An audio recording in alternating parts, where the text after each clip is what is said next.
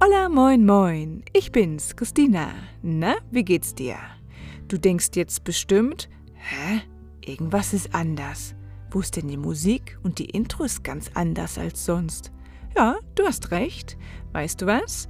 Heute hatte ich mal Lust auf etwas anderes. Normalerweise machen wir immer viele interaktive Übungen zusammen in meinem Podcast, aber heute möchte ich einfach mal ganz locker über ein bestimmtes Thema sprechen, das mich schon lange zum Nachdenken bringt. Beginnen wir mit einer ganz direkten Frage. Was hast du mit meinem noch fünfjährigen Sohn Telmo gemeinsam? ¿Qué tienes en común con mi hijo Telmo de cinco años? Richtig, Du sprichst Spanisch. Mein Sohn lernt und spricht auch Spanisch. Du lernst Deutsch und mein Sohn Telmo lernt und spricht auch Deutsch. Du hast mit mehreren Sprachen in deinem Alltag zu tun, oder? Mein Sohn auch. Wir wohnen in Barcelona und zu Hause spricht er mit seiner Ama auf Spanisch, auf dem Spielplatz spricht er eigentlich auch Spanisch, in der Schule Katalanisch und mit mir spricht er Deutsch. Besser gesagt, Spoitsch. Also, er wächst mehrsprachig auf. Und ohne es wirklich zu merken. Da wird man ganz schön neidisch, oder? Que envidia, no? Da wird man ganz schön neidisch. Stehen Grammatikbücher in seinem Kinderzimmer? Nein. Er hat viele Kinderbücher, aber ganz bestimmt keine Grammatikbücher. Jedenfalls im Moment noch nicht. Oder denkst du vielleicht, dass ich ihm abends eine gute Nachtgeschichte über den Konjunktiv 2 vorlese? Telmo, sollen wir vor dem Schlafengehen eine Superheldengeschichte mit Subjunktion versus Konjunktion lesen? Das ist eine total spannende Geschichte. Nein, also, der große Unterschied zwischen dir und meinem Sohn ist, dass Telmo die Sprache spielerisch lernt. In ganz normalen Alltagssituationen. Jeden Tag. Und ja, er macht oft noch eine kreative Kombination aus Spanisch und Deutsch. Hier eine kleine Anekdote. Als Telmo so ungefähr drei Jahre alt war, saßen wir an einem Sonntagmorgen am Frühstückstisch und er hat mich das hier gefragt. Mama, te schneido un Apfel? Te corto una manzana? Also dieser Satz, Mama, te schneido un Apfel, fasziniert mich absolut. Es ist wirklich unglaublich zu beobachten, wie dieser kleine Mann mit den Strukturen in den verschiedenen Sprachen spielt und experimentiert. Also, dass er das Verb schneiden mit der spanischen Endung o konjugiert, also te schneido, un Apfel, Respekt. Also wirklich gut gemacht. Als Telmo noch kleiner war, er ist eigentlich immer noch klein und macht es immer noch, hat er eine Art verspanischtes Deutsch, ne? un alemán españolizado und ein verdeutschtes Spanisch, un español alemanizado, gesprochen. Zum Beispiel, Mama, quiero con la pelota jugar. Und ich als Deutschlehrerin denke dann nur, yes, Modalverb, Infinitiv ans Ende. Ha, ein Punkt für Deutschland. Gut gemacht, mein Sohn. Ne?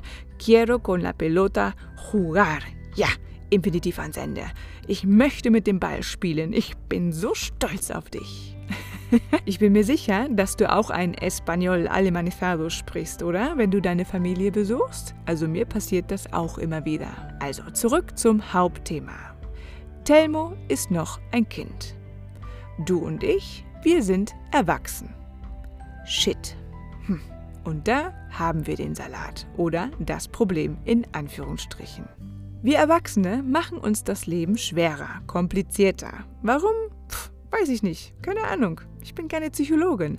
Aber wir stressen uns schnell, setzen uns unter Druck, wir erwarten zu viel von uns, ja, nos auto exigimos demasiado und wir denken, dass wir langsamer lernen. Und Kinder? Kindern ist es total egal. Sie sind locker, spontan, stressen sich nicht, also normalerweise nicht.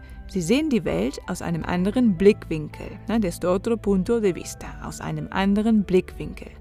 Alles ist irgendwie wie ein Spiel, alles ist bunter, ne, más colorido, alles ist ein Abenteuer.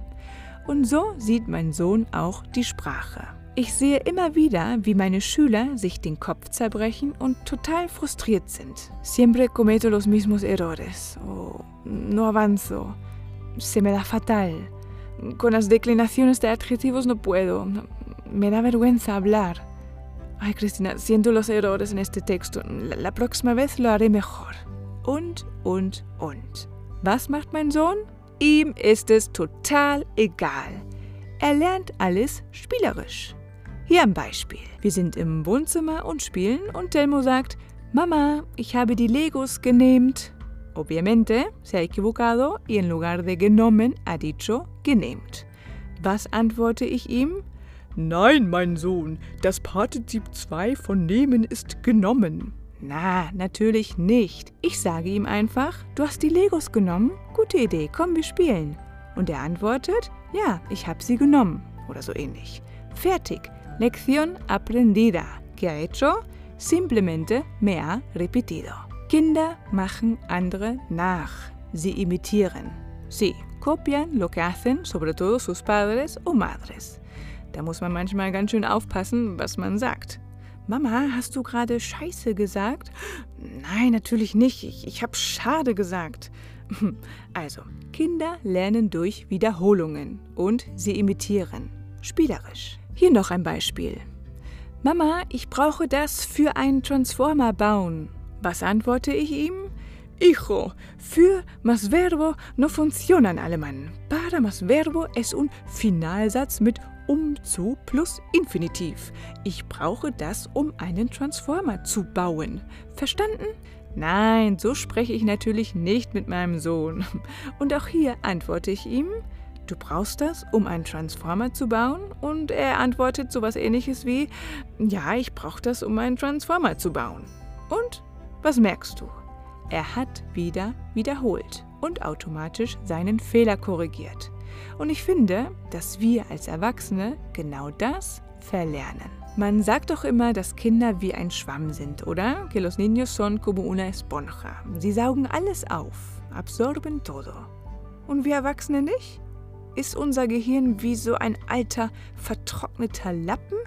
Also ich bin jetzt keine Gehirnexpertin oder so, aber dudo que nuestro cerebro sea como un trapo seco. Das wäre ganz schön traurig, oder?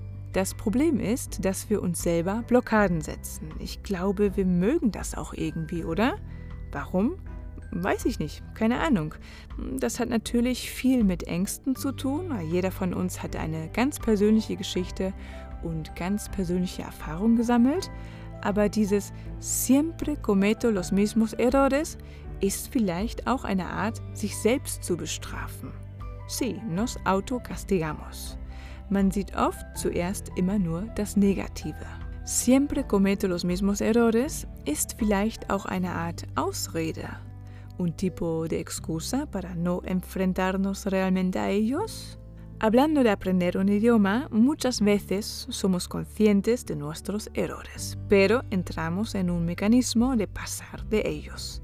Y ahí están, y pensamos que van a estar para siempre porque claro, enfrentarnos a ellos y realmente corregirlos y trabajarlos mh, cuesta trabajo y Konstanzia. Und darum geht's beim Sprachenlernen.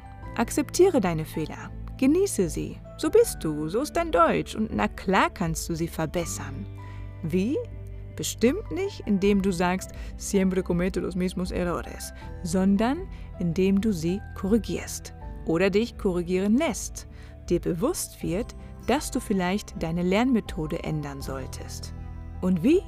Spielerisch, wie Kinder. Das bedeutet jetzt nicht, dass du wieder mit Legos oder Transformers spielen sollst oder irgendwelche Kinderlieder singen sollst.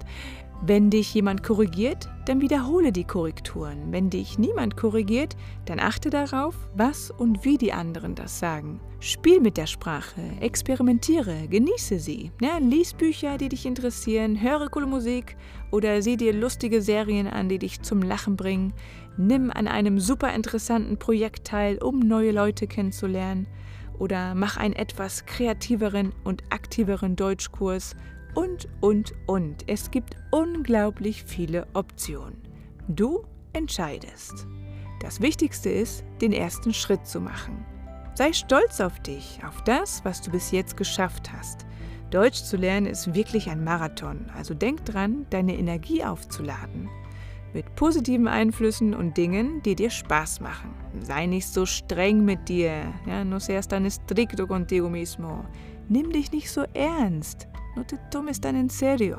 Und wer weiß, vielleicht helfen dir meine Podcasts dabei, die Dinge aus einem anderen Blickwinkel zu sehen. Las cosas desde otro punto de vista. Klingt nach einem Abenteuer, oder? Ich freue mich jedenfalls darauf, dich mit meinem Podcast bei diesem Marathon zu begleiten, auch wenn es nur für ein kleines Stück ist oder vielleicht doch eine längere Strecke. Also pass auf dich auf und wir hören uns im nächsten Podcast wieder. Telmo, möchtest du auch noch was sagen? Viel Spaß und gute Arbeit in Deutsch lernen. Tschüss.